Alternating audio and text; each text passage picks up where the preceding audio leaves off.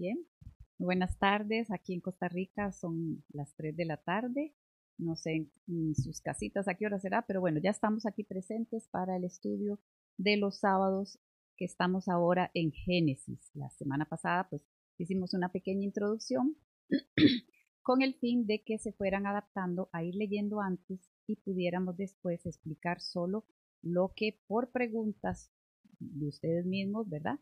Eh, podrían ir haciendo al, chat o podrían ir escribiendo a lo que es el correo electrónico pastoraestela.gmail.com. Entonces, ¿qué tenemos para hoy? Bueno, pues tenemos Génesis del 1 al 6. Vamos a tratar de ir buscando eh, los pasajes que son importantes para ir entendiendo muchas de las palabras de los versículos que a veces se nos quedan eh, mal interpretados o lo entendemos de otra manera. Entonces, hoy vamos a ir apenas haciendo el primer resumen de 1 y 2 y luego vamos a estar eh, con los capítulos 3, 4, 5 y 6. Vamos a orar y poner las cosas en manos del Señor porque eso es bueno y así le podemos decir, Dios mío, en esta tarde ponemos en tus manos el estudio de hoy para que seas tú, Señor, guiándonos en todo lo que hagamos y digamos y que por tu santa y bella voluntad, Señor, podamos enseñar y participar aquí, compartir con todos lo que tú, Señor, has querido transmitir en tu palabra. Gracias, papito lindo, por estar con nosotros en el nombre de Cristo Jesús. Amén, amén y amén. Y amén. Saludos del pastor Tibor, que está por ahí. Saludos, dice. Bien, ¿qué es lo que vamos a ver hoy? Bueno, Habíamos visto varias cosas, vamos a por encimita decir, eh, en el principio creó Dios. Ok, la palabra Dios nosotros la tenemos en español, Dios. Sin embargo, aquí dice, en el principio creó Elohim, Elohim, E-L-O-H-I-M, ustedes lo pueden encontrar fácilmente. Elohim es la palabra hebrea para decir eh, el Dios de toda la tierra, el Dios de la creación, el Dios amplio, como ellos dirían, ¿verdad? No siempre va a decir Elohim, van a decir el Señor, van a decir el Altísimo, el Eterno, eh, van a darle nombres, pero aquí lo bonito de ir este, descubriendo los datos importantes es que cuando él dice creó, si yo digo yo creé, usted creó, él creó, eh, es una persona en singular, pero Elohim es la persona de Dios en plural. Y ellos también lo leen en plural, o sea, ellos, ellos ven el, el sujeto, la persona, el individuo en, en, en, ¿verdad? Entonces dicen, Dios creó, no concuerda. Sin embargo, ellos tienen su explicación, los judíos, ¿verdad? Y dicen, no, es que ese es el Dios eh, en toda su potencia y su magnificencia. Sin embargo, nosotros vemos, vemos aquí, como nos lo han ido enseñando más adelante en toda la palabra en el Nuevo Testamento, que se manifiesta desde el principio la Trinidad. Buenas personas preguntaron eso eh, a través de, las cartas, ¿verdad? De lo que es el correo. Y entonces dice, bueno, ¿y por qué dice así? Bueno, aquí está la explicación. Creó Dios, creó Elohim, Elohim Bara. Entonces, Bara es el verbo en, en hebreo. Y empieza a decir cómo él creó. En el segundo versículo dice, ya lo habíamos explicado, la tierra estaba desordenada, no era que había un desorden en cuanto a, a, que algo había ordenado y luego se desordenó, sino desordenada es que no estaba según nosotros la conocemos. O sea, habían elementos, pero no estaban todavía para decir, este es el mundo que, va a ser para las personas, para la humanidad. Y estaba vacía, pero fíjense cómo es que habla el Señor. La tierra estaba desordenada y vacía. ¿Qué significa vacía? Bueno, es que en la mente de Dios ya Él quería poner los animales al ser humano y todo lo que era la creación, el sustento para el hombre, para los animales. Entonces, claro, estaba vacía, pero ¿de qué? De eso. Porque, sin embargo, lea bien, las tinieblas, ya ahí no está vacía, hay tinieblas. Estaban sobre la faz del abismo y sobre todo el Espíritu de Dios, el, el, ¿verdad? E, está el aliento de Dios, así dice, y el Espíritu de Dios se movía sobre la faz de las aguas. Entonces vemos que no era que estaba vacía, ahí estaban, ¿verdad? Ahí estaba la Trinidad. Y vamos a ver por qué decimos la Trinidad, porque cuando dice, y dijo Dios. Entonces, ahora ¿quién está hablando? ahí está el Espíritu Santo, ahí está, ¿verdad? La persona de Jesús, o sea, Cristo, ahí está. ¿Por qué? Vamos a ver, vamos a ir directamente, ¿verdad? Salmo 33, 6, vamos a empezar por aquí. Lo que es el Salmo 33, 6 dice, por la palabra de Jehová fueron hechos los cielos y todo el ejército de ellos por el aliento, el aliento, el ruach, el aliento, el espíritu, por el Espíritu Santo, por el Espíritu. Nosotros después decimos Espíritu Santo, aquí solo se dice el Espíritu de Dios. Entonces, esa parte de Dios que hace un soplo da vida. Y también dice en Juan 1, del 1 al 5, ustedes lo han leído seguro muchísimas veces, en el principio era el verbo y el verbo era con Dios. El verbo era con Dios y el verbo era Dios. No solo esto último, el verbo era Dios. Este era el, principio con Dios. O sea, luego lo tenemos nosotros acá, dice Juan, ¿verdad? ahora está aquí, pero en el principio estaba con Dios, o sea, era parte de Dios, era Dios. Es que para hablar espiritualmente tenemos que, ¿verdad? Pasar al terreno espiritual. ¿Cuál es el terreno espiritual? El reino, el reino de Dios. Si usted no ha nacido de nuevo, si usted no ha entrado, o sea, no lo han sacado de lo que es las tinieblas, de lo que es el, el mundo de Satanás, el mundo donde hemos vivido, el mundo de la carne. Si, si no hemos sido transportados todavía al reino de los cielos, es muy difícil que cuando vayamos leyendo usted pueda entender ese vocabulario espiritual que hay en la palabra. No es para confundir, es que la palabra es para que todo aquel que quiera pueda ir, ¿verdad? Entendiendo, pero con un corazón contrito y humillado, que pueda entender lo que Dios está queriendo decir. Y si no lo entendemos en la primera, lo dejamos y esperamos a que alguien o nos los explique, o usted puede entenderlo a través de la lectura que va a ir haciendo, escudriñando, o sea, registrando, buscando, investigando y dando toda la información para ir entendiendo algún texto que sea un poco complicado a entender. Entonces, vemos aquí que el mismo Juan el Bautista estaba hablando de Jesús y diciendo, todas las cosas por él fueron hechas. Sin él, nada de lo que ha sido hecho fue hecho. En él estaba la vida y la vida era la luz de los hombres. En él estaba la vida. O sea, él era la vida. Pero, dice aquí, la vida era la luz de los hombres. O sea, Vamos a ir entendiendo. Y la luz en las tinieblas resplandece y las tinieblas no prevalecieron contra ella. Aquí vamos a ir viendo cómo dice el Señor. Estaban las tinieblas, ¿verdad? Sobre la faz del abismo, el abismo. El abismo. Esta es una palabra que vamos a guardar y ahorita la vamos a explicar con relación a otro texto que tenemos por aquí. Entonces, aquí está el abismo.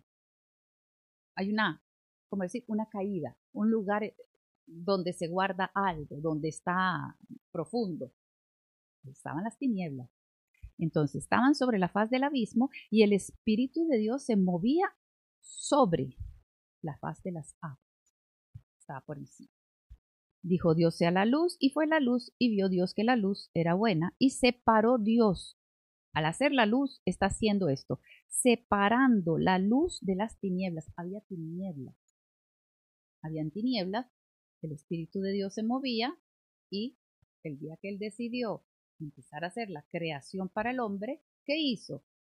Quitó las tinieblas y entonces probablemente las tinieblas se fueron al abismo, ¿verdad? O sea, se quitan las tinieblas y viene la luz a la tierra, viene la luz al mundo. Jesús es la luz del mundo. Pero eso es un lenguaje espiritual. Entonces vemos así que no es que vino el sol, no es que vino la, luna, no es que salió una estrella y puso la luz, no, la luz del mundo es Cristo. Ahora, la luz del mundo, podemos decir, es Dios. El que tiene a Dios tiene entendimiento, tiene conocimiento. Entonces aquí nos van a ir ya hablando de la parte que le corresponde a cada uno de estas manifestaciones que hizo Dios con el hombre. A Dios nadie le vio jamás. Así dice la palabra, a Dios nadie le vio jamás. Entonces, ¿cómo es posible que hayamos visto a Cristo? Por eso es que muchas personas al interpretar la palabra se enredan. No, entonces Jesús no puede ser Dios. Primero porque camina en la tierra y era humano y todo el mundo lo vio. Y decía que el que ha visto a Dios muere. Ahora, ¿qué, qué entendemos por la palabra? entendemos, Dios Padre, nadie lo ha visto.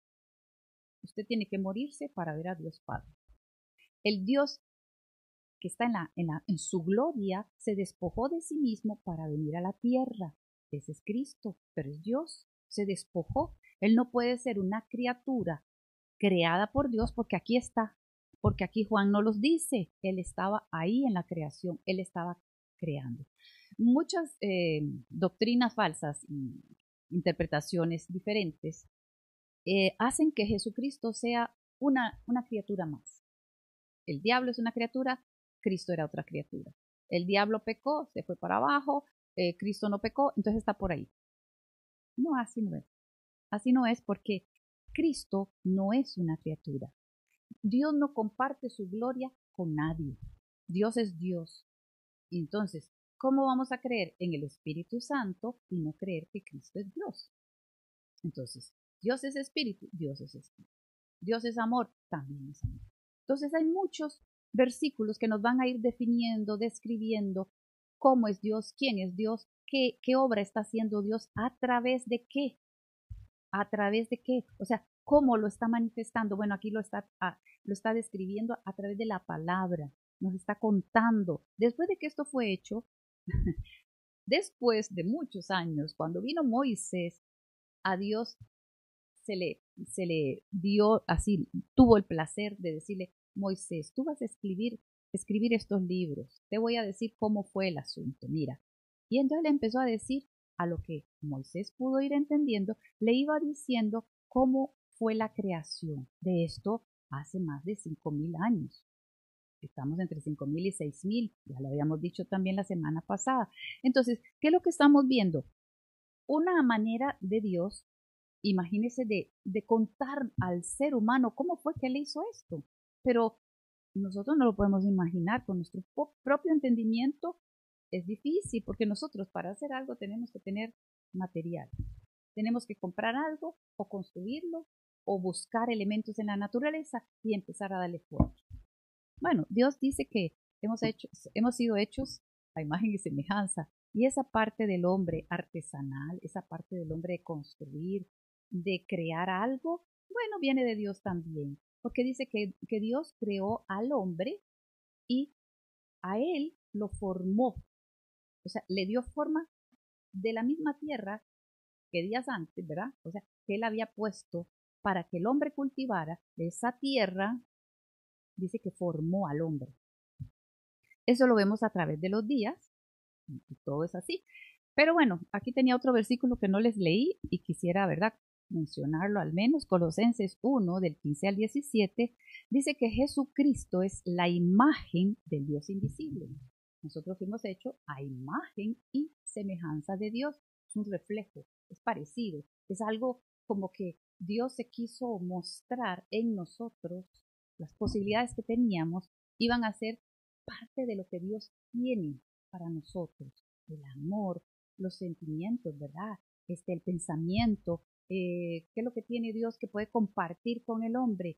La inteligencia, ¿qué comparte Dios? La memoria, pero sobre todo hay algo que le dio al hombre y no le dio a los animales, porque usted dice, bueno, es que mi perrito tiene mucha memoria y no es un hombre, no es una criatura de ser humano.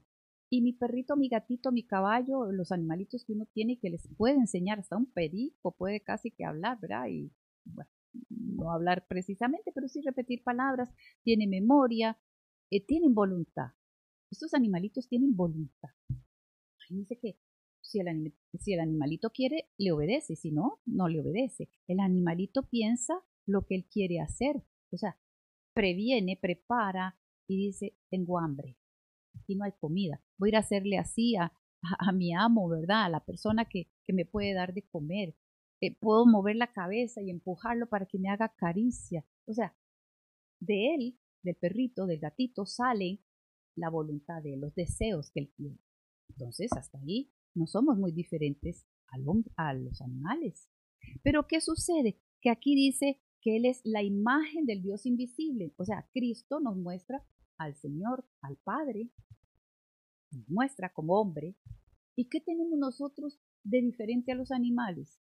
que es ya lo, la parte más esencial, la conciencia. Con la conciencia nosotros podemos apreciar el bien y el mal.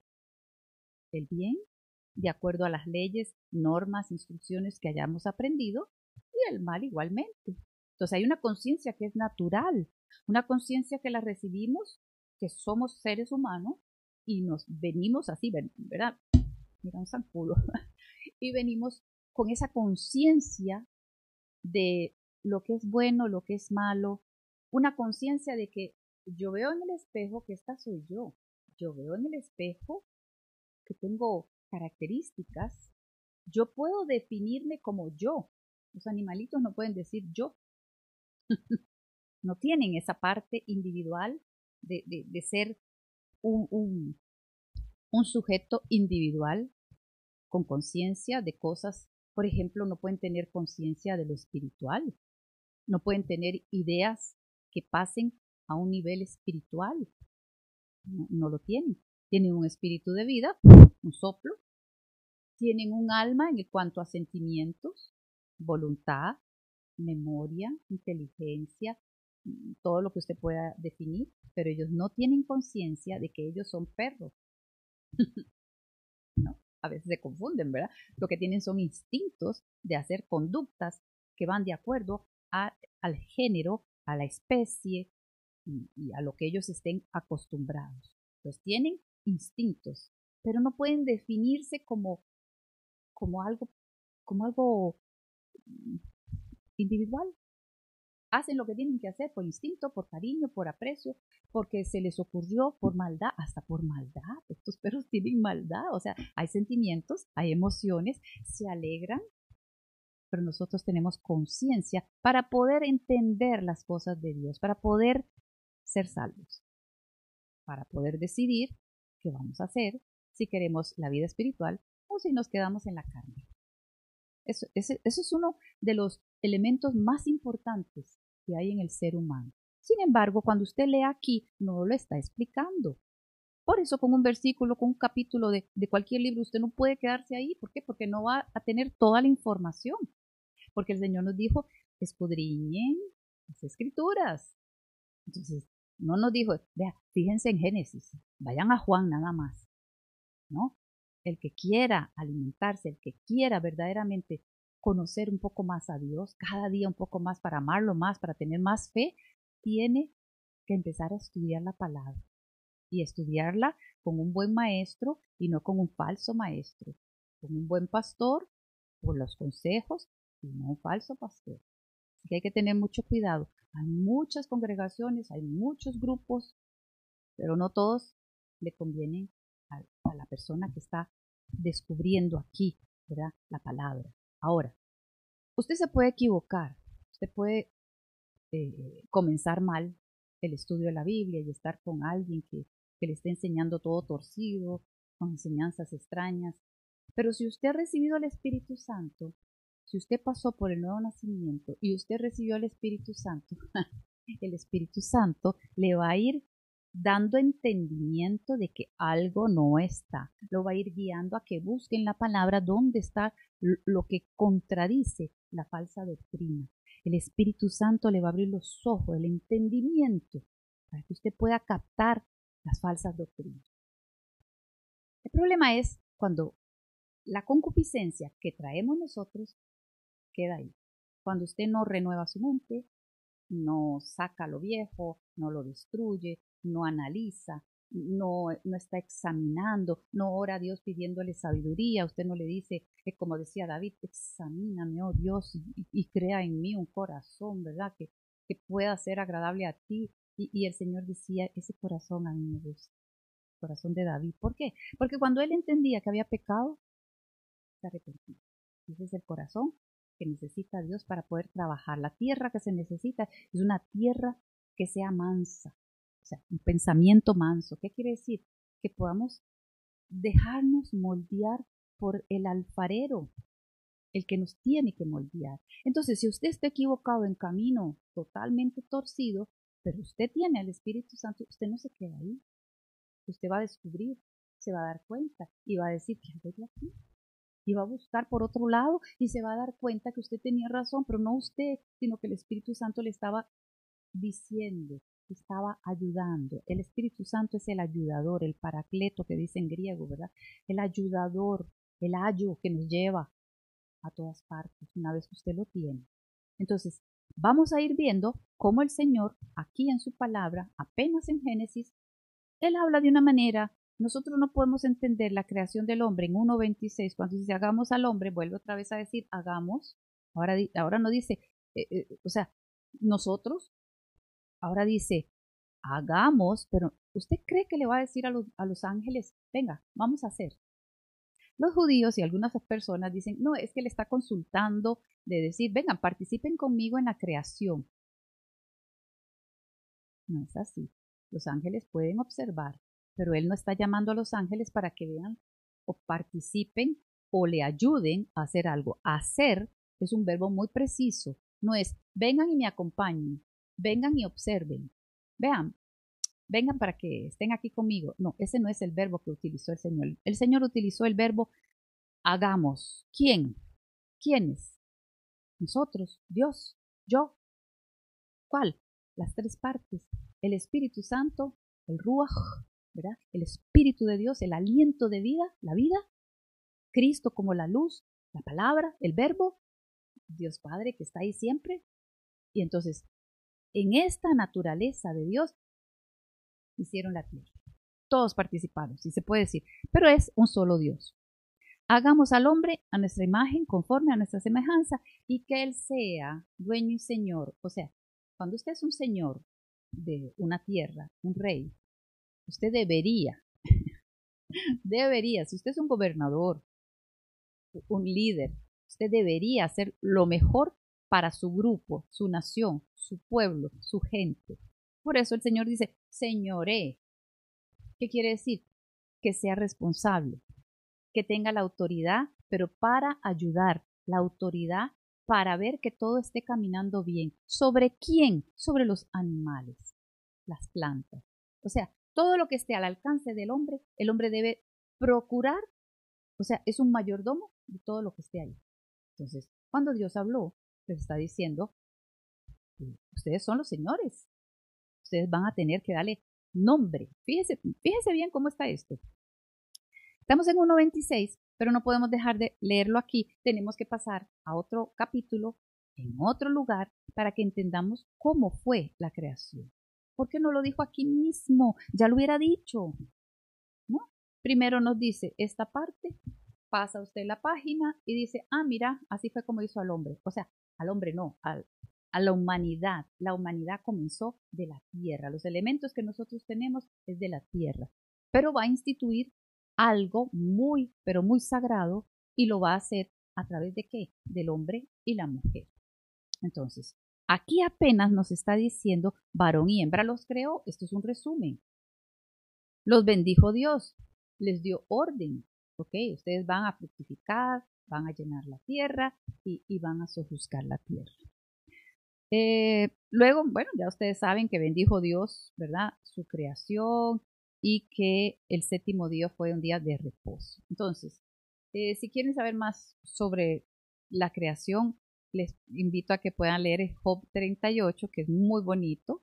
Y, Dios pregunta, ¿tú estabas ahí cuando yo hice esto y sabes esto y, has entrado en las profundidades de, la nieve? Cosas, cosas, o sea, las palabras tan precisas para una poesía, pero que es Dios quien la compone, quien, la, quien se la da a Job para que vea la grandeza y cuidado, ¿verdad? Ustedes no se me, me vayan a, a creer que ustedes han hecho algo. Dios no puso al hombre a que mirara la creación. No, Dios puso al hombre en su creación. Los judíos dicen que cuando una persona se está poniendo ya media orgullosa y soberbia, le dicen, hey, acuérdate que el mosquito fue hecho antes que tú, por decir algo así, ¿verdad? Es una frase que ellos utilizan como diciendo, no te creas tanto porque la creación fue hecha, el hombre no pudo ver cómo se hizo, solo tiene conocimiento a través de la palabra y luego pusieron al hombre. Entonces, aquí, em, vamos a tener aquí así, dice luego Dios, en, a ver, a cuando Él separa la, expansión. La expansión es los cielos, el, el espacio donde no hay agua. Entonces, abrió un espacio y él empezó a manejar, ¿verdad? La tierra, el agua, todo esto. Bueno, en 2 de Pedro 3.5 dice, los cielos fueron hechos por la palabra de Dios, dijo Dios. Y también la tierra que proviene del agua y por el agua subsiste. Entonces, también la tierra que proviene del agua y por el agua subsiste. La tierra sin agua no subsiste. Según de Pedro 3.7 dice, pero los cielos y la tierra que existen ahora están reservados por la misma palabra, guardados para el fuego en el día del juicio y de la perdición de los hombres impíos. Ustedes pueden leer todo el capítulo ahí, del capítulo, el, capítulo 2 y 3 de, de Pedro, según de Pedro, donde nos están diciendo que esta tierra, esta tierra la maldijo el Señor. ¿Por qué? No por ella, ella no había hecho nada malo, era para que fuera maldición para el hombre. El hombre tenía que empezar a trabajar. El hombre, la, tierra no iba a dar lo que en un momento dado estaba dando. En el momento que hubo pecado, el hombre transformó todo. O sea, no sabía que lo iba a hacer, pero el Señor decidió, aquí hay pecado, el castigo es que vas a trabajar más, aquí no van a hacer las cosas así, ¿verdad? Todo lo que necesites, con sudor vas a poder tener lo necesario para tu comida. Y ahí empieza una enseñanza, ¿verdad? De por qué la tierra actualmente gime, dice, pero eso lo vamos a ver más adelante. Los primeros días, el segundo, el tercero, el cuarto, quinto, la tierra comenzó a producir en el día 3, el sol, la luna y las estrellas en el día 4, el quinto día el Señor bendijo los cielos y, a los seres del mar, y en el sexto día hizo Dios los animales y al hombre, también en el mismo día. ¿Y qué más? Mm, figurativamente, apariencia, figura y imagen. Bueno, inteligencia, memoria, sentimientos, eso ya lo vimos. El razonamiento también, ellos razonan. la única diferencia es la conciencia. Eh, en el séptimo día reposó el Señor. En el séptimo. Vamos a estar viendo aquí una, vamos a ver, sí, aquí lo tengo.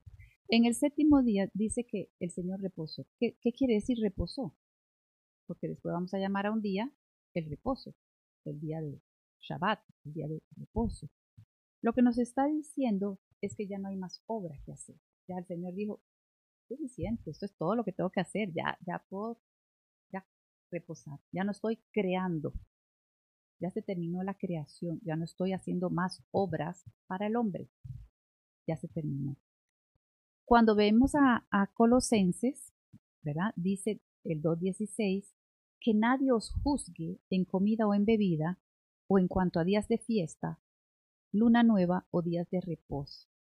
Fíjense que les traigo esto y otro versículo más, porque nosotros hemos entendido que nosotros, digamos, tenemos el día del Señor el domingo, que es el séptimo para, para estas personas, pero el séptimo para ellos tendría que ser el día sábado.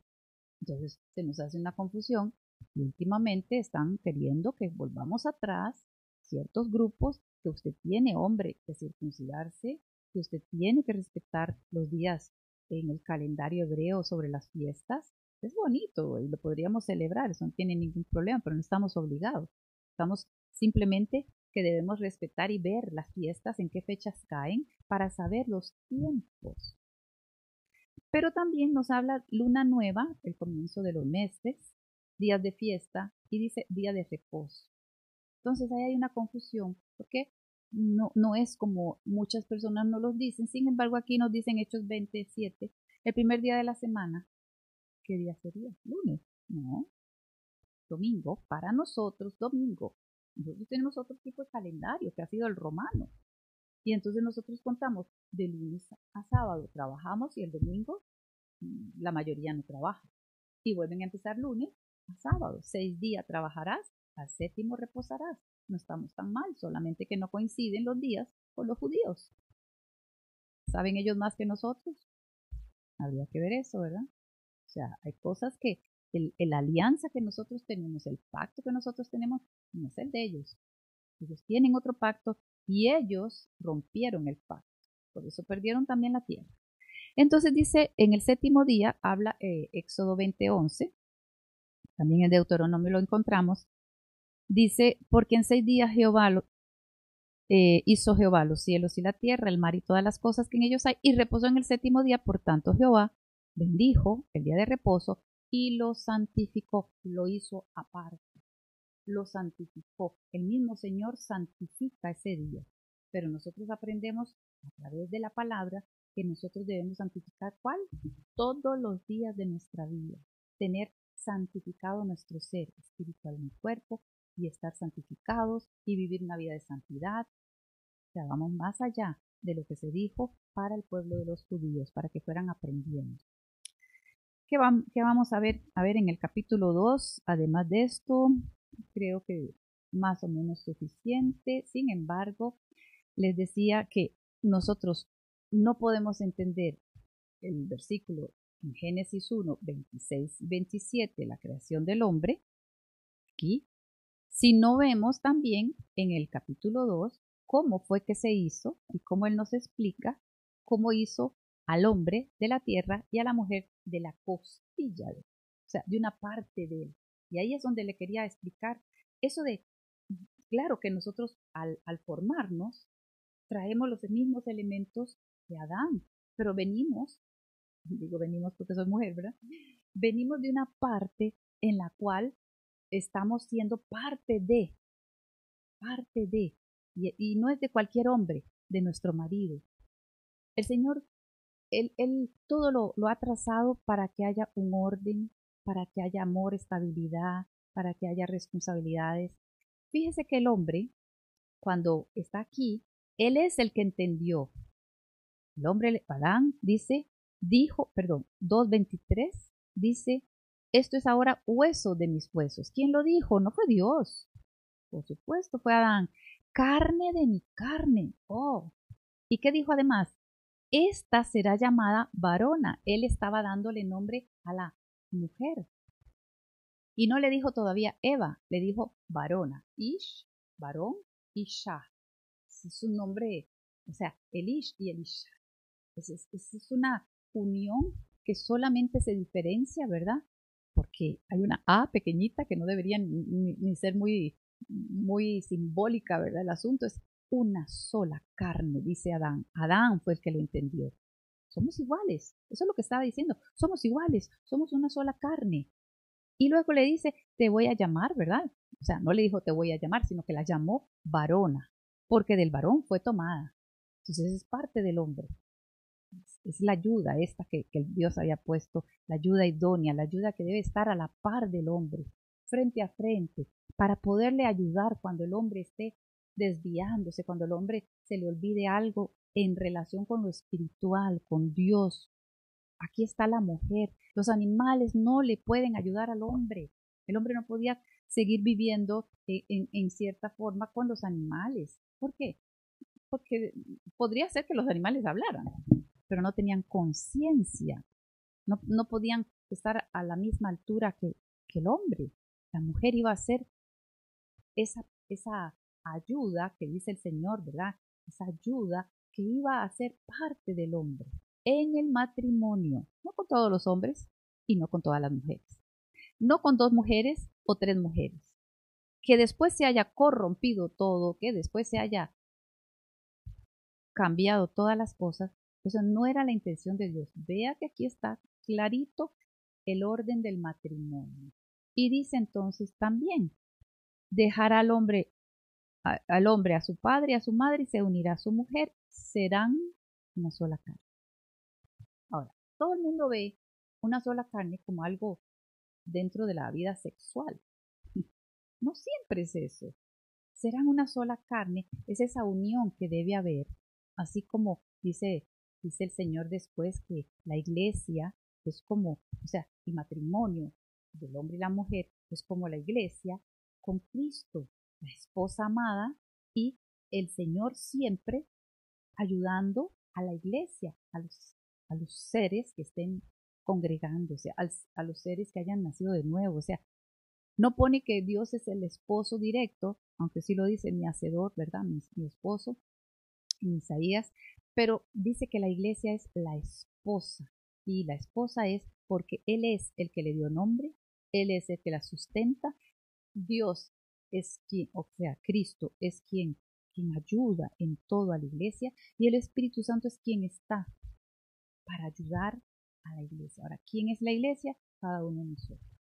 Congregándonos en alguna que local eh, con un líder que será el pastor, el maestro, el consejero.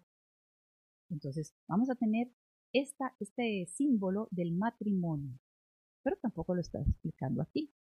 Lo entendemos después.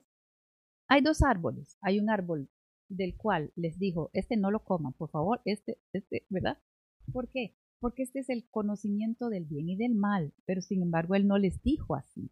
Él dijo del árbol de la ciencia, del conocimiento del bien y del mal, no comerás, porque el día que de él comiere, ciertamente morirás. Pero como Dios está hablando espiritualmente, le estaba diciendo, el día que comas del bien y del mal, o sea, del conocimiento del mundo, vas a morir tarde o temprano, ¿verdad? Las cosas se te van a ir enredando, ya no quieres escuchar a Dios, vas a escuchar al mundo y el mundo no te va a llevar hacia Dios. Entonces, ¿qué va a suceder? Mueres espiritualmente. Pero además de esto, el día que comas, mueres. En cierta forma es cierto. En dos formas es todavía más cierto. ¿Qué quiero decir? El hombre no murió inmediatamente, pero dice que la paga del pecado es muerte, muerte espiritual. La paga del pecado aquí fue también la muerte carnal, la muerte del cuerpo. Y no murieron inmediatamente porque el Señor estaba haciendo su creación, tenían que seguir adelante, pero en el momento que pecaron tenía ya una, una solución, una provisión para esto. Entonces vemos que cuando el hombre y la mujer pecaron y llegaron al entendimiento del bien y el mal, abrieron sus ojos y dijeron, oh, ¿qué abrieron? La conciencia. Cuando ellos estaban ahí, estaban en, en un tiempo de inocencia. Todo lo veían bonito, bien, de acuerdo a los ojos de Dios. Pero cuando hicieron caso a esa voz de la serpiente, se dieron cuenta que, ah, mira, somos diferentes, tenemos cuerpos diferentes. Oh, y empiezan ellos a entender cosas que antes no les hacía falta entender porque estaban sin pecado. En el momento que desobedecieron, y ahí está el punto principal, la desobediencia. ¿Y cuál era la única regla? Bueno, habían varias, pero el único, la única prohibición era esta, no comer de esta. Podían, es más, tenían las instrucciones, estaban con instrucciones de dar nombres a los animales, de ayudarles responsablemente organizar todo, pero en este caso, cuando ellos deciden desobedecer, porque había una ley, había algo que respetar, perdieron la, la gracia de Dios, se separaron de Dios, espiritualmente separados. Y más adelante, la muerte, separación carnal, ¿verdad? Y ya, muerte. Sin embargo, hay provisión. Siempre va a haber una provisión. ¿Qué es lo que sucede ahora? Bueno, esta desobediencia, ya en el capítulo 3, ¿verdad? Dice que la serpiente. Ahora, a mí me hicieron una pregunta, dice, eh, ah, bueno, la, la, pregunta que me habían hecho era, ¿qué, ¿qué significa hacer una sola carne? Entonces, más o menos ya les expliqué, esto era en el capítulo 2.24 y está también 1 Corintios 6, del 15 al 19, el matrimonio como la institución sagrada. Ahora después, ese lo pueden leer, 1 Corintios 6, del 15 al 19, dice, no sabéis que el que se une con una ramera, vea, vea cómo el, Señor lo, lo está eh, llevando, dice, ¿no sabéis que el que se une con una ramera es un cuerpo con ella? O sea, al unirse e, es un cuerpo. ¿De qué está hablando? Aquí, Adán y Eva. Adán y Eva deberían ser marido y mujer. Aquí un hombre que se une una prostituta, prostituta puede ser cualquiera, ni siquiera tiene que cobrar. Es una mujer que no es su esposa. Es un cuerpo con ella. Dice, porque dice, los dos serán una sola carne. ¿Lo dijo quién? Adán. Porque el que se une al Señor, un espíritu es con él. Entonces vemos que lo que dijo Adán, si aquí lo toman, es porque esta, esta Esto fue una revelación que tuvo Adán de lo que Dios en ese momento estaba haciendo. Y él entendía clarito porque no estaba en pecado. Entonces Adán entendió y fue él el mismo que lo entendió y lo dijo. Ahora aquí Pablo lo toma y dice, pero, pero ustedes no saben que el que se une con una ramera es un cuerpo con ella, o sea, hay una unión muy fuerte, que los dos serán una sola carne, como dijo Adán, porque el, que se une al Señor, dice, el que se une al Señor es un espíritu con él. Entonces está dando una relación para que vayamos entendiendo. Si usted tiene al Espíritu Santo, usted es uno con él. Y él lo va a ir guiando y él va a hacer la, la obra, la parte de estar ayudando, el ayudante, el ayo. Dice, huid de la fornicación. Cualquier otro pecado que el hombre cometa está fuera del cuerpo, pero el que fornica contra su propio cuerpo peca. Peca. Dice, o ignoráis que vuestro cuerpo es templo del Espíritu Santo. ¿A quién le está hablando esto? A los cristianos, no a cualquiera de por ahí. Pero les está diciendo, vea, entienda, la fornicación es una de las cosas más fuertes, más, más dura, más dolorosa que, que ha hecho el ser humano. ¿Por qué? Porque no solamente por infidelidad, qué tristeza que la otra persona desconfíe y que no, está en su propio cuerpo, está repitiendo, repitiendo lo que el Señor en aquel momento les estaba dando, una instrucción del matrimonio, un hombre, una mujer, marido y mujer. Y ahí comienza toda la, ¿verdad? La, la, ley de Dios. Y entonces después, cuando nos quiere enseñar sobre la iglesia, retoma este pasaje del matrimonio.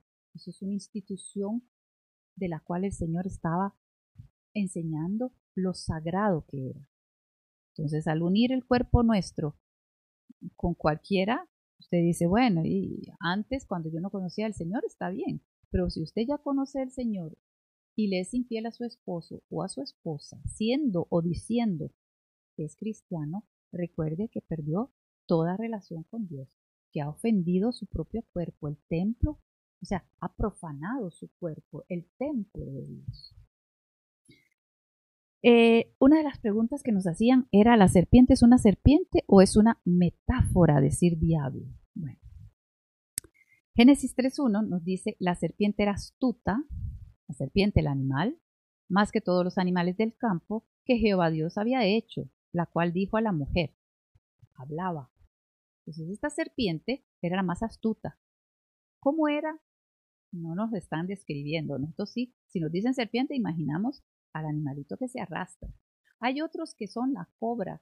Sí, la cobra e, es, es una serpiente que se levanta, se erguirse, ¿verdad? y, a través de una música parece que ella, ¿verdad? Eh, eh, tiene su, digamos, danza. Pero, pero ella solita puede levantarse en esta posición. ¿Cómo sería? No lo sabemos, pero sí sabemos en este momento que está hablando. Aquí está hablando. Y entonces nos dice, con que Dios os ha dicho, no comáis del todo árbol del huerto. Ok. La mujer respondió a la serpiente y ya ustedes saben la historia. ¿Qué sucede cuando esta parejita, que debían ser marido y mujer, y estaban felices y tranquilos, escuchan esta voz? ¿Qué debía haber hecho el hombre? El hombre era el que tenía responsabilidad sobre la mujer. La mujer dice que tenía el hombre al ponerle nombre a la mujer, estaba haciendo un acto de responsabilidad y autoridad para ayudarle a la mujer en, en cuanto a las cosas, ¿verdad? Él veía que no se debían hacer. ¿Qué hizo la mujer? Entonces, aquí viene una parte importante. La mujer tuvo un deseo, el deseo de tener sabiduría. Leanlo bien. Ella vio el árbol y dijo, ese árbol es codicioso para la sabiduría. ¿Qué quería la mujer? Tener conocimiento. Adán estaba tranquilito, no le hacía falta nada, estaba feliz con su mujer. Pero cuando la mujer dice, yo quiero conocer, yo quiero tener conocimiento, ustedes no han visto que las mujeres son las que eh, empiezan a, a buscar más de Dios que los hombres. ¿Por qué? Porque todo está desarreglado. Porque estamos en otro, eh, en otro eh, mundo que no era aquel mundo de, aquel, aquel ambiente, ¿verdad? En el cual el hombre era el que tenía que buscar de Dios, ayudar a la mujer y decirle, no, así no es. La mujer le tenía que ayudar, vea, se está alejando. O sea, eran ayudas, pero él tenía responsabilidad sobre la mujer. En este momento, la mujer desea algo y vea cómo hace ella. Comparte. Qué lindo, ¿verdad? Compartió. Comparte porque ella dice, esto es bueno para el conocimiento, toma. ¿Y qué hizo el otro? Eh, eh, eh, ¿Verdad? Ah, muchas gracias. Aquí vamos comiendo los dos iguales. Entonces el castigo, cuando viene el castigo, nos vamos a dar cuenta. Y aquí el Señor toma en cuenta todas las palabras que dijo antes. Entonces, no he explicado lo de la serpiente porque quiero terminar algo para llevarlos a los pasajes que quiero llevarles, ¿verdad? Entonces, viendo la historia, vamos a ir atrás después a explicar la pregunta que nos hicieron de que si la serpiente era el diablo. ahorita aquí traigo los versículos, no nos, no nos vamos a ir todavía. Entonces, ¿qué hora es? Vamos bien. ¿Qué es lo que se supone ahora que está sucediendo? El hombre faltó a su autoridad y responsabilidad. Entonces, cuando él recibe el castigo, va en esa línea. Cuando la mujer recibe el castigo por haber compartido su deseo, también recibe ahí el castigo. ¿Por qué? Porque ella tenía que sujetarse, preguntar, el hombre tenía que actuar. No hubo nada de esto, todos reciben castigo y la, pobre tierra recibe su castigo. Y el malvado la malvada serpiente, en este caso, en este caso, la serpiente estaba con Satanás. O sea, la, Satanás había, se había metido en la serpiente. ¿Por qué digo así? Mire, vamos a ver quién es esta serpiente que la mencionan. Y, no es pobrecita la serpiente, hay muchos tipos de serpiente, muchas cosas y, y no, tiene nada que ver con el diablo, ¿verdad? Pero dice aquí, eh, Lucas 8, 26 al 33, o, o, pueden ver Mateo 8, 28, ¿verdad? Por ahí. Le preguntó Jesús diciendo, ¿cómo te llamas? A un endemoniado que estaba por ahí, que era terrible, pobre muchacho. Y le dice, le, está hablando al muchacho y le responde quién? Los demonios. Y los demonios le dicen, somos una legión. Porque muchos demonios habían entrado en él. Entonces, aquí hay un principio. Los demonios, los que se echaron de allá del cielo, la tercera parte de los ángeles que vino con Satanás, o sea, que los mandaron para afuera, estos demonios están aquí en la tierra. Ahora, en este caso no eran demonios, es puro Satanás el que estaba ahí.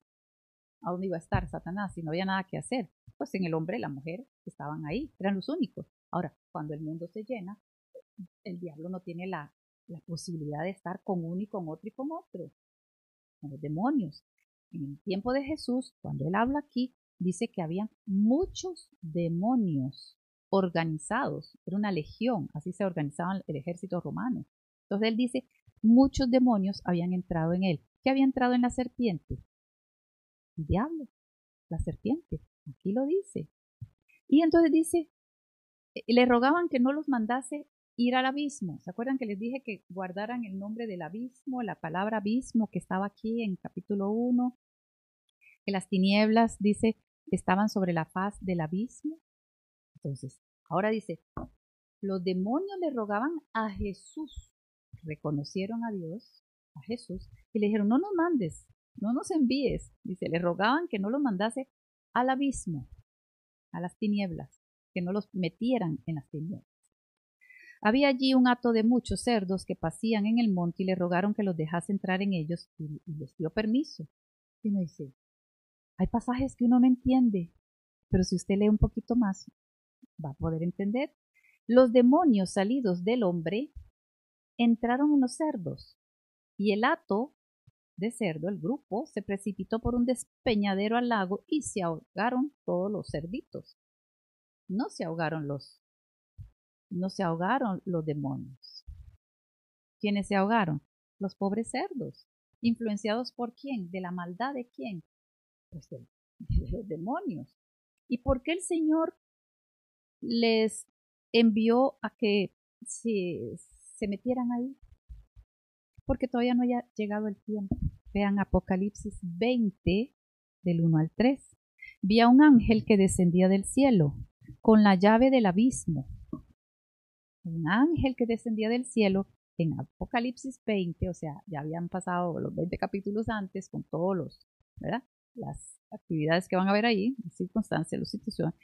Dice, y este ángel traía la llave del abismo y una gran cadena en la mano y prendió al dragón, coma, la serpiente antigua, coma, que es el diablo y Satanás, diablo y Satanás, y lo, es lo mismo. ¿Qué es lo que está diciendo? El dragón.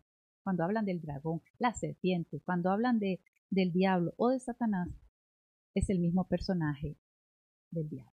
De Satanás y la serpiente antigua, vea que no dice la serpiente corriente, sino aquella serpiente, la serpiente antigua que estaba allá en, en el Edén. Dice, ¿para qué? Perdón, y lo ató por mil años y lo arrojó al abismo. Entonces, el diablo, en un momento dado, será arrojado al abismo junto con todos sus secuaces, ¿verdad? Sus, sus ángeles caídos, sus demonios, pero no era el tiempo todavía. En el tiempo del Señor Jesucristo no le tocaba enviar a estos demonios al abismo. Entonces, los ángeles, esto, perdón, los demonios todavía no, sabían que era Cristo, pero no sabían en qué tiempo estaban precisamente.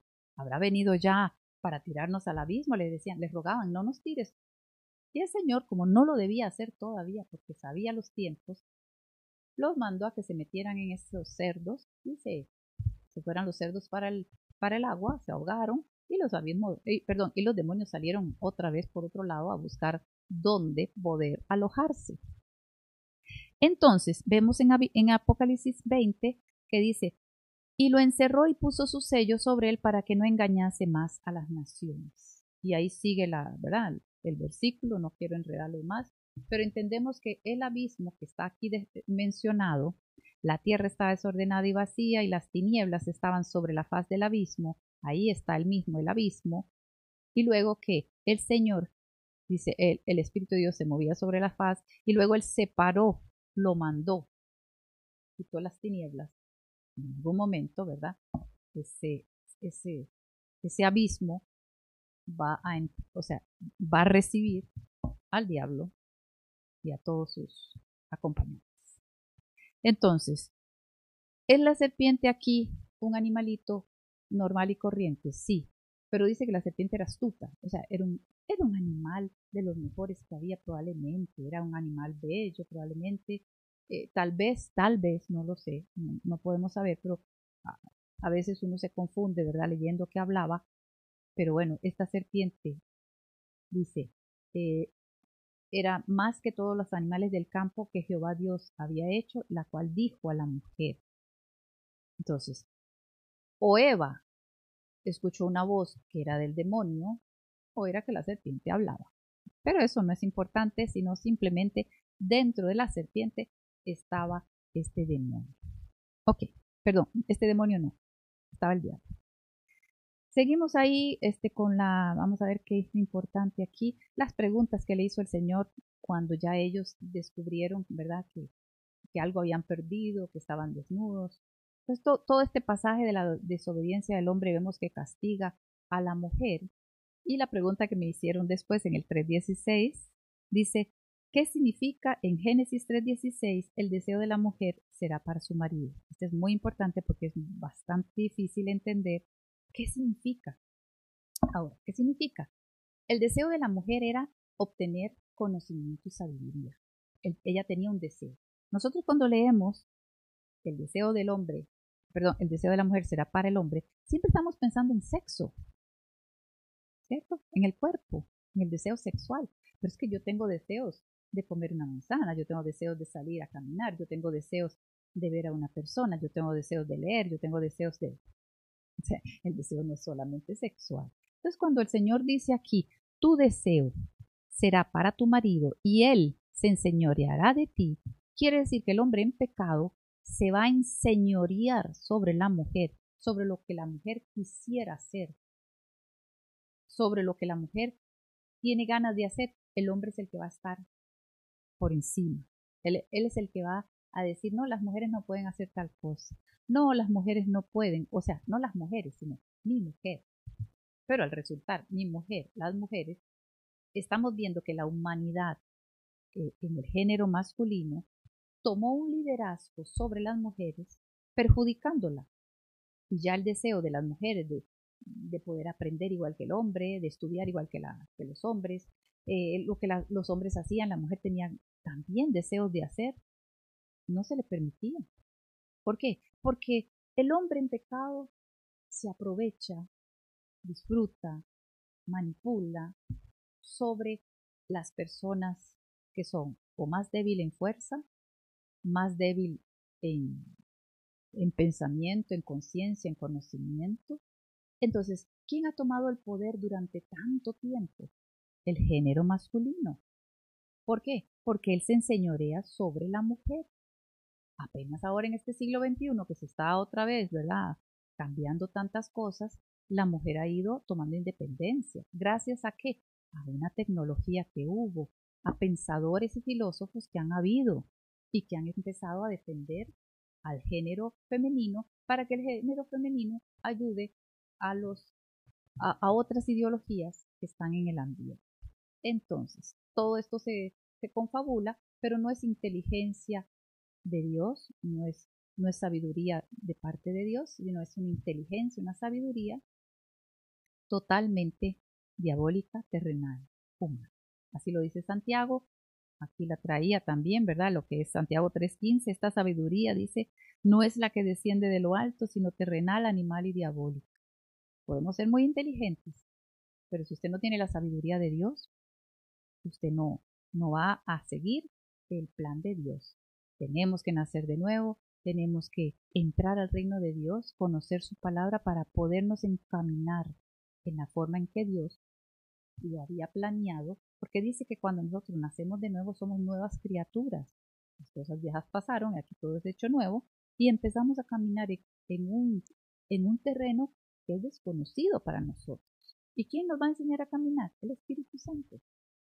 Entonces, vemos también que este deseo que tenía la mujer le va a costar lograrlo, le va a costar eh, salir adelante, porque depende en muchos sentidos del hombre.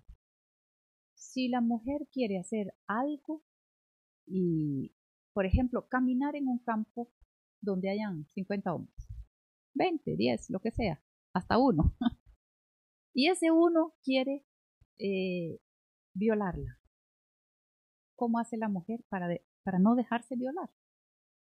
Fuerza no la tenemos. O sea, podemos tener mucha astucia y todo, pero si a nosotros nos sorprende la fuerza masculina, únicamente que usted haya hecho artes marciales o boxeo, son pocas. Si usted quiere desarrollarse en un ambiente, no te lo van a permitir. Si usted quiere desarrollarse y está embarazada, tampoco. Entonces tenemos muchos inconvenientes que, nos van a quitar espacio de lo que tal vez en nuestro corazón deberíamos o quisiéramos realizar. Ese es el señorearse de la mujer, el deseo de la mujer. Quien lo dirige son los hombres. Que nosotros estemos tratando de liberarnos, de, de, de, hacer espacio, sí, pero a, a, a, ¿cómo es? ¿cuánto nos cuesta? ¿Qué precio vamos a pagar por todo esto? Ahora, si usted está en el reino de Dios y se casa, su compañero de vida es su matrimonio, es un siervo de Dios, todo cambia. Porque ahora, entonces, los dos van a ir buscando en la palabra de Dios cómo debe ser un matrimonio de Dios, cómo deben convivir una pareja, cómo deben ayudarse mutuamente. Entonces usted tendrá las posibilidades dentro de, de este matrimonio de lograr ver la felicidad, cumplidos sus deseos, porque en la complacencia de los deseos, y no estamos hablando deseos carnales en el deseo sexual, sino los deseos de los anhelos, los anhelos de tu corazón, dice el Señor. Mientras los anhelos de nuestro corazón sean los mismos que el Señor quiere para nuestras vidas, vamos a lograr tener vidas satisfechas, perfectas, en las cuales usted se desarrolla en lo que Dios le ha dado. Pero si usted se queda en yugo desigual, o se queda no, si usted comienza su vida o si usted en algún momento no le presta atención a lo que es el yugo del matrimonio y se pone en yugo desigual con un mundano, o al revés, un hombre de Dios con una mujer que no tiene a Dios en su corazón y tampoco quiere tenerlo, tarde o temprano el matrimonio fracasa porque solo los matrimonios de Dios lograrán, lograrán vivir de acuerdo a esta institución que, el Señor instituyó de una, de una manera tan sagrada. Entonces, el capítulo 3 de, Génesis, ¿qué nos está diciendo? Bueno, eh, el hombre no hizo lo que tenía que hacer, vino el castigo, la mujer no hizo lo que tenía que hacer, vino también el castigo, la tierra fue perjudicada y la serpiente le dicen así. Vamos a ver qué es lo que le dicen a la serpiente. Eh, vamos a ver aquí, a la serpiente, más arriba. Jehová Dios dijo a la serpiente, por cuanto eso hiciste, maldita serás entre todas las bestias, entre todos los animales del campo, sobre tu pecho andarás. Entonces quiere decir que parece, ahí cambió algo, ¿verdad? Porque ya le está diciendo, eso, eso no era lo normal, caminar, eh, perdón, arrastrarse en la tierra. Entonces le está diciendo, ahora sobre tu pecho andarás y polvo comerás todos los días de tu vida. Ahora viene el 15, 3.15. Y este es muy importante porque le dice, pondré enemistad entre ti y la mujer, pero no le está hablando a la serpiente. ¿A quién le está hablando ahora? Directamente a la a Satanás. Le está hablando a Satanás y le dice, hablándole a la serpiente, ¿dónde está Satanás? Le dice, pondré enemistad entre ti, o sea, malvado eh, a Satanás, y la mujer, ¿cuál mujer? ¿Verdad? Porque le dice, y entre tu simiente y la simiente de la mujer. Cada vez que una mujer iba a tener un hijo, para Satanás, ¿verdad? Para sus demonios es como estar vigilando. ¿Será que van a ser el Mesías? ¿Vendrá aquí esta profecía? Esta profecía, o sea, estará la simiente de la mujer, lo que la mujer puede dar, semilla, ¿verdad? ¿Será esta? ¿Será aquella? Entonces vea que hay esta palabra que dice, cuando una mujer tenga al Mesías, al Cristo, a la semilla que el Señor está hablando aquí en 3.15, dice que esta, ¿quién? La simiente, no la mujer, la simiente herirá en la cabeza, te herirá un golpe bien duro en la cabeza. Tú le herirás en el calcañar. Eso es una frase de parte de Dios, es un ejemplo, es una manera de decir, porque Jesús no fue ahí y le dijo, te voy a golpear el calcañar para, para que se cumpla esto. Es una expresión. Te va a dar un, o sea, perdón, tú le herirás en el calcañar a, Jesús. Jesús no, no, no fue herido en el calcañar, Jesús tuvo que morir en cruz, porque él decidió morir en cruz. Y, y, la serpiente recibió una herida en la cabeza, o sea, como que la noqueó, ¿verdad? Le dijo, oh, quedó como, como, ok, ¿por qué? Porque ahora viene la nueva generación de las personas que por fe entran a este pacto de Cristo a través de la cruz. La simiente de la mujer viene, muere, resucita y trae esa, esa nueva creación que se va a dar a través de los hijos de Dios por fe y que van a estar, dice que es la, las primicias. Entonces, todo esto, 3.15, todo esto tiene que ver con lo que se dio allá en, los tiempos del Señor Jesucristo. Eh, vamos a ver qué tenemos por aquí, algún versículo que, oye, no, esto no. Ok, entonces, hasta aquí, espero que, ¿verdad? Eh, estemos claros, si hay alguna pregunta la podemos hacer. Capítulo 4 es sencillito, aquí nos hicieron una pregunta, ¿cómo se multiplicaron los hijos de Adán y Eva? Teniendo hijos, unos o sea, los hermanos con las hermanas, a través de qué? De los años que vivieron. Imagínense que vivían 900, 800, 900, 800 años. Entonces, se fueron dando hijos. Quiero explicarles algo que está aquí en, este capítulo. Dice, conoció Adán a su mujer Eva, la cual concibió y dio a luz a Caín, el hijo mayor fue Caín, y dijo por voluntad de Jehová adquirido varón, Después dio a luz a su hermano Abel, y Abel fue pastor de ovejas, y Caín fue labrador de tierra. Aquí sucede igual que en el capítulo 1, que hace falta leer en algún otro lugar para que haya más explicación. ¿Cuál va a ser la explicación? Nos vamos al 4.25. Ahí mismo, Génesis 4.25 dice, y conoció de nuevo Adán a su mujer, la cual dio a luz a un hijo, llamó su nombre Set, porque dijo, me ha sustituido otro hijo en lugar de Abel. Entonces dijo, Dios me ha sustituido aquel hijo que tuve, que era Abel, Dios me lo ha sustituido. O sea, Set es sustituto a quien mató Caín. Y a Set también le nació un hijo, dice, y llamó, y llamó eh, su nombre Enos. Y entonces los hombres comenzaron a invocar el nombre de Dios el nombre de Dios. Entonces, vemos que hay una, una generación, una generación que se va a ir haciendo. Y cuando nosotros entremos al capítulo 5, usted va a decir, ¿y, y, esto qué tiene que ver? O sea, ¿por qué, ¿por qué, nos están dando la descendencia de Caín si no va a ser importante? importa, es el primer hijo de, de Adán y Eva y toda la generación viene aquí. Y cuando usted llega y, ya vuelve otra vez a ver ¿Cuál es la generación importante? La de Abel no pudo ser porque no hubo hijos. La de Caín mm, ya la tenemos por ahí. ¿Cuál es la, la, importante? La de Seth. Entonces, leyendo aquí, nosotros no, no vamos a encontrar eh, algunas razones por las cuales están mencionando, ¿verdad? Que Caín mató a Abel. Sí, ok. Se está, se está redactando una historia simplemente para que lleguemos a entender que hay, hay familiares de Adán y Eva, ¿verdad? Que van por una línea de pecado, de maldad, que enseñan maldad, que quieren seguir en esta maldad, y hay otros que van a ir el camino, los hijos y descendientes de Seth.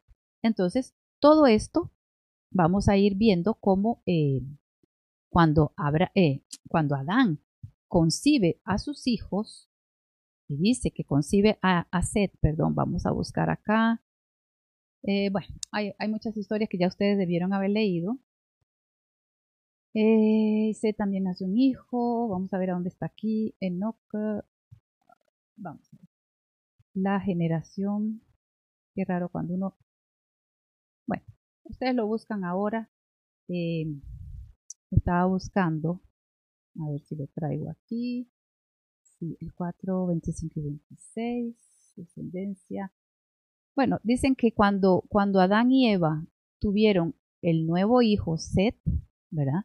Dice que fue hecho a imagen y semejanza de Adán y no de, de Dios. Pero fíjense que desde Caín y Abel, ya ellos salieron del huerto, ya ellos no están ahí, y entonces cuando ellos salen ya están en pecado. O sea que todos los hijos de Adán y Eva resultaron que fueron hechos a imagen y semejanza de esta, de esta nueva naturaleza que tenían caída Adán y Eva. Ya no reflejaban esa imagen de santidad de Dios. Por el pecado ellos ahora iban a estar teniendo, teniendo una imagen pecaminosa. Sin embargo, hay una, una descendencia de un hijo que comienza a escuchar la voz de Dios, que sabe lo que tiene que hacer, y entonces, cuando él tiene a sus hijos, dice en este otro, Set también le nació un hijo, llamó su nombre Enos. Entonces los hombres comenzaron a invocar el nombre de, Dios. ¿Usted se imagina lo que es esta palabra que ahora no nos dicen si, si Adán y Eva invocaban a, a Dios, pero nos dicen ahora que Set tiene un hijo y este nuevo hijo sí invoca, sí clama, sí ora, está caminando ahí, ¿verdad? Está haciendo su parte. Luego de este Enos, y quería sobre todo decir esto, ¿verdad? Que este no es el mismo Enos que teníamos. Eh, a veces nosotros vemos diferentes nombres y vemos que hay por aquí un Enoch, por ejemplo, en el 4.17, conoció Caín a su mujer, la cual concibió y dio a luz a Enoch. Este no es Enoch, el descendiente que va a venir en el capítulo 5, que va a ser, eh, digamos, no es el mismo Enoch, capítulo 5, 18, que nos va a decir aquí. Dice, vivió Jared 162 años y engendró a Enoch. Ve que se repiten los nombres. Aquí está Enoch, aquí está Enoch, allá hay un Enos, acá hay otro. No podemos confundir los nombres. En el 5.24 nos dice que Enoch caminó con Dios, pero no es el hijo acá de Caín, ¿verdad? No es este, es, es otro. Estamos en la descendencia luego, dice, de Set. Entonces, tenemos siempre que ir viendo en qué momento nos cuentan cuál es la descendencia y cuál es el Enoch que caminó con Dios. Y ese fue llevado y ahí lo tienen en el capítulo 5. Entonces, vamos a ver qué más. A ver, eh, ese es que yo les estaba buscando y no lo tenía marcado. Aquí está. Es el 7. Ah, de Nos. No, no lo tengo marcado y para buscar un capítulo, pero bueno. Vamos entonces con el capítulo 6. Para terminar hoy, ¿verdad? Con el capítulo 6, que es uno de los capítulos que más eh, problemas se tiene en la interpretación. ¿Cuánto llevamos ya? Perdón, un momentito porque se me va a ir la batería.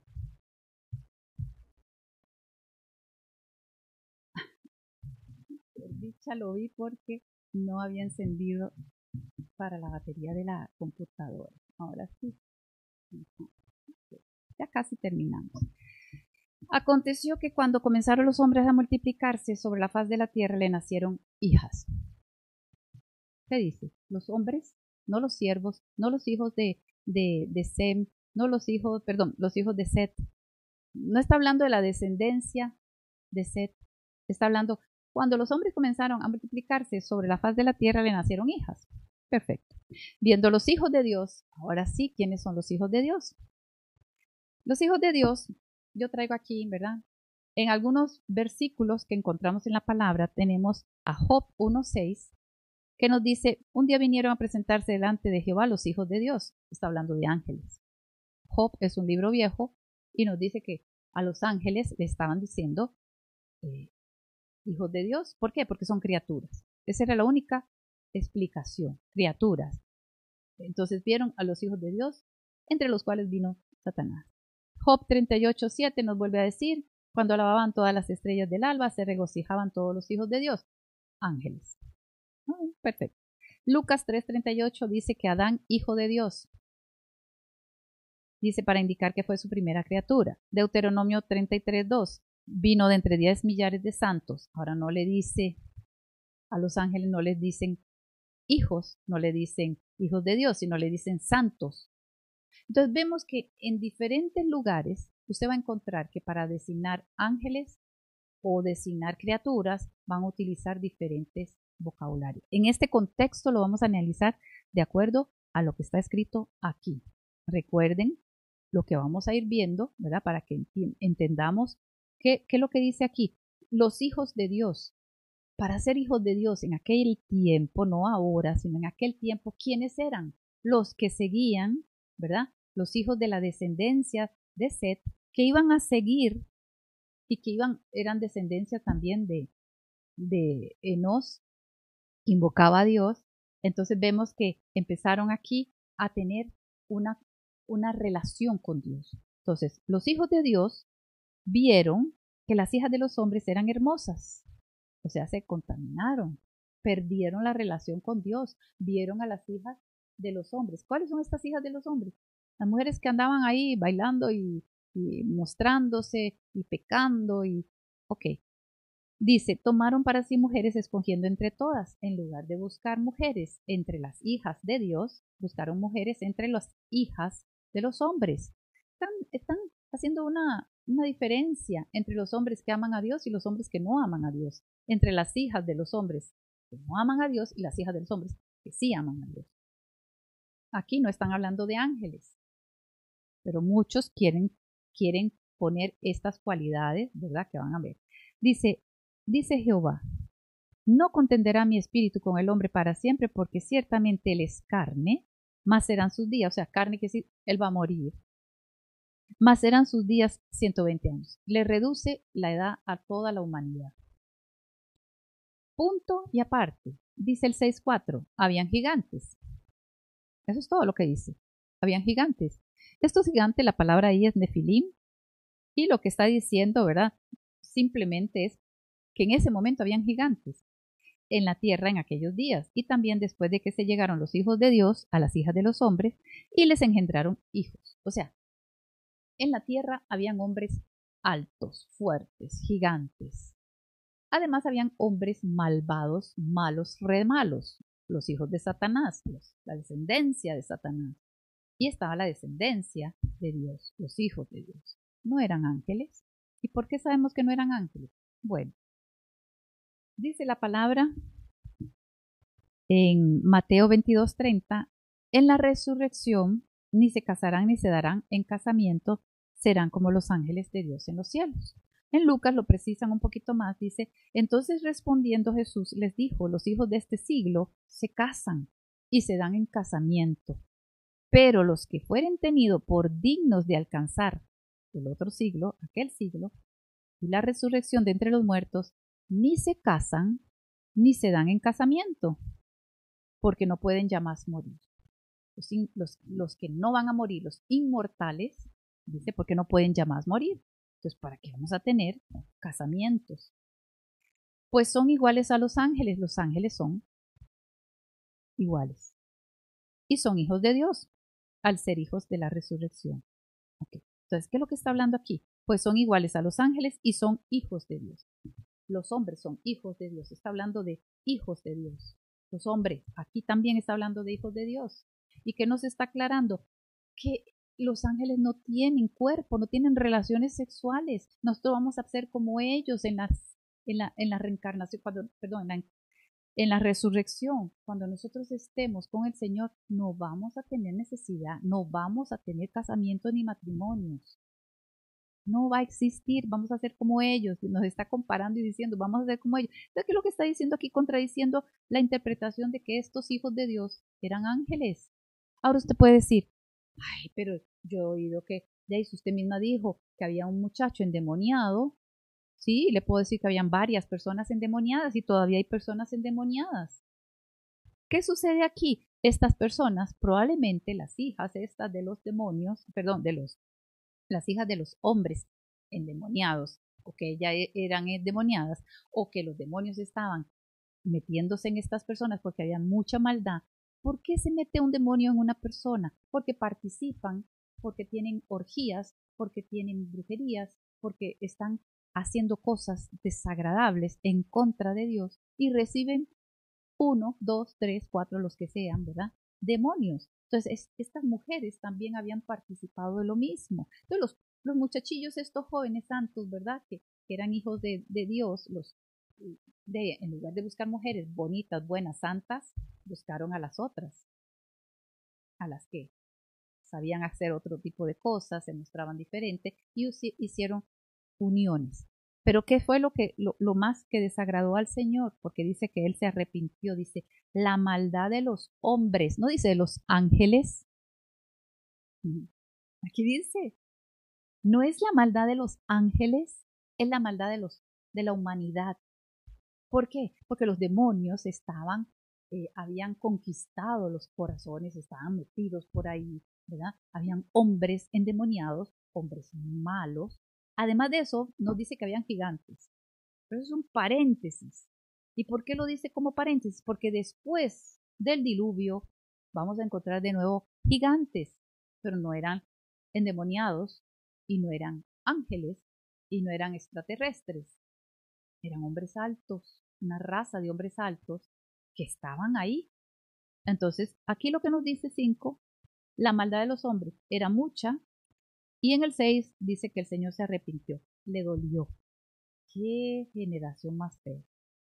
Qué humanidad más horrible. Vamos a tener que hacer algo y vamos a hacerlo ya. ¿Y qué es lo que hizo?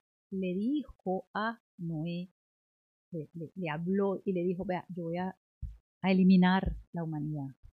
Vean esto.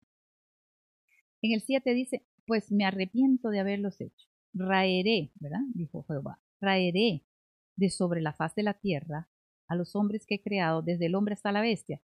Si usted lo toma literal, no lo puede hacer. ¿Por qué? Porque no va a raer literalmente a todos los hombres ni a todos los animales. ¿Y cómo lo sé? Pues, porque le dice a Noé que escoja animales, parejas de cada especie y las ponga en el barquito y que se vaya con su esposa y sus hijos y, las esposas de los hijos para que se vayan en el barquito y sigan después. Entonces, no, no eliminó a todo el mundo, no lo podemos tomar el, así, vamos a matar a todos y vamos a eliminar todo, no, había todavía, le dice a Noé, construye el arca, ¿verdad? Y, y, todo el asunto, y como tú eres justo, a ti te voy a salvar. El arca representa, ¿verdad? Ese sustento de Dios para los, los que Él considera justo. Y no solo el sustento en cuanto a la salvación, sino que dentro del arca venían todos los animalitos que el Señor quería que luego se reproducieran de nuevo, multiplicaran y empezaran de nuevo una nueva generación. Entonces vemos que a pesar de lo que está escrito, no siempre se puede leer literalmente. Tenemos que entender que la maldad fue lo que le llenó el saco, ¿verdad? O sea, lo que, lo que le puso al Señor y dijo, esto ha llegado al colmo. La maldad de, los, de la humanidad está terrible. Empecemos con, con un hombre justo. Volvemos a iniciar. De Adán, bueno, ya, porque ahora va la generación de Noé. De Noé con su esposa y los tres hijos que le nacieron, Sem, Cam y Jafet. Usted sabe que usted puede tener diez hijos, los diez hijos son diferentes. Y por más que usted le enseñe palabra y por más que usted le enseñe, siempre sale uno, dos, lo que sea, eh, diferente a lo que usted les está enseñando en este caso, ¿verdad? Ya sabemos la historia. Aquí se va a ir dando una historia que todos vamos a conocer y yo espero que ustedes estén leyendo. Estén leyendo antes de que yo llegue a, explicarles una que otra cosita. Entonces, eh, ¿qué vamos a ver aquí? Sí, bueno, esto está hablándole a los saduceos y los gigantes. Ah, números 12, perdón, números 13 32 al 33 nos va a volver a hablar, dice, o sea, después del diluvio vemos que hablando por acá, ya en el después, que están conquistando tierras y que están haciendo guerras, nos hablan en números 13 de que habían, dice, hablaron mal entre los hijos de Israel de la tierra que habían reconocido, o sea, se fueron a examinar la tierra los espías, y dice que la tierra por donde pasamos para reconocerla es tierra que traga a sus moradores. Todo el pueblo que vimos en medio de ella son hombres de grande estatura. No está diciendo que son endemoniados, no está diciendo que son personas malas, sino gente alta, muy alta. También vimos allí gigantes, hijos de Anak, raza de gigantes. Entonces los gigantes del capítulo 6 de Génesis no tienen nada que ver con que estos hijos que le nacieron a estos estas parejas eran gigantes porque eran de, demonios. Eran gigantes. Raza de los gigantes éramos nosotros a nuestro parecer, como langostas, y así le parecíamos.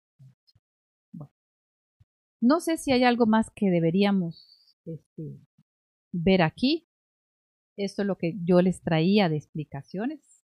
Espero verlos el próximo sábado con otro. Vamos a ir viendo lo que es el diluvio, Vamos a tener todo lo que es relacionado con Noé hasta la torre de Babel, o sea que vamos a ir hasta el capítulo 11. Si usted tiene preguntas, hágamelo saber, preguntas o comentarios que quiera que compartamos el próximo sábado, lo pueden hacer a través de escribir al correo pastoraestela.gmail.com. Eso es todo. Y usted ahí pone sus preguntitas, sus comentarios, para que podamos compartir, ya que no podemos compartir en vivo, pues que lo compartamos de esta manera. Eh, entre semana vamos a estar haciendo videos cortos de diferentes temas para que usted pues también esté atento a si está suscrito al canal de la Iglesia Jesús 423, pues ahí siempre se recibe eh, un anuncio cuando estamos en vivo o cuando hemos subido algún video. Así que esté atento, vamos a ver en qué momento empezamos a, a dar mensajes cortos, pequeñitos, para que usted pueda, pues también irse alimentando y sobre todo que puedan hacer preguntas, comentarios y que podamos pasar esta pandemia lo mejor que podamos. Hay muchas personas que están llenando este, los, o sea, que, que, miran videos de todo lo que es el COVID y no quieren ni siquiera a veces ni abrir la Biblia de tristeza. Eh, esperemos que, que, podamos explicarles un poquito de las profecías para que ustedes no tengan tanto miedo, tanto temor. Usted es hijo de Dios, está confiado en que Dios hará lo que tenga que hacer. Si tiene que pasar por pruebas, pasará por pruebas. Si tiene que pasar eh, por la, no sé, por tribulación, pasará tribulación. Si tiene que ser sacrificado y ser un mártir, será un mártir. Pero nosotros estamos en manos del Señor para, para hacer testimonio, personas de fe. Entonces, a través de la palabra, vamos a ir descubriendo cómo nosotros nos alimentamos para tener ese carácter de lo que el Señor espera que sean sus hijos. Los hijos de Dios debemos tener un carácter, una personalidad, una identidad definida, confiar en nuestro Dios, caminar razonando, pensando y no dejándonos llevar por las circunstancias que está pasando cualquier lugar del mundo. O sea, nosotros aquí tenemos problemas, circunstancias que no nos gustan, pero aquí vamos a ver. Vamos a orar para las personas que, están ahí, porque esto es algo parte de la iglesia Efesios 4:23. Siempre al final de cualquier mensaje oramos dándole a las personas una invitación para que nazcan de nuevo, conozcan al verdadero Dios, al Dios de la tierra, de los cielos, del universo, al Dios creador, al Dios de la salvación, y que puedan disfrutar de vivir en, en Él y con Él. Amén. Señor, te damos las gracias por este tiempo que hemos podido compartir.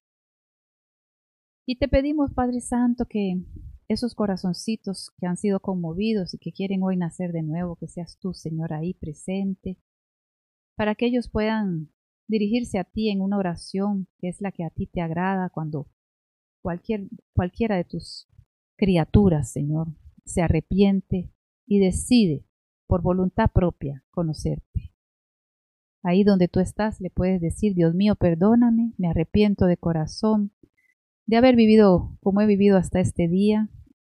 Límpiame con tu sangre preciosa y haz de mí una nueva criatura, y que tu Santo Espíritu venga a mí para que yo pueda disfrutar de vivir en tu presencia con tu Santo Espíritu y que sea yo templo del Espíritu Santo y pueda dar testimonio a muchas personas que lo necesitan. Gracias, Señor. Bien, les agradezco muchísimo su compañía, que ustedes estén deseando aprender, así como cada día nosotros estamos deseando compartir y aprender más. Y hasta el próximo sábado a la misma hora, a las 3 de la tarde. Que Dios me los bendiga y tenga una semana muy linda. Y recuerden que mañana a las diez y media estará el pastor Tibor compartiendo con todos nosotros el mensaje de la palabra. Amén. Que Dios los guarde.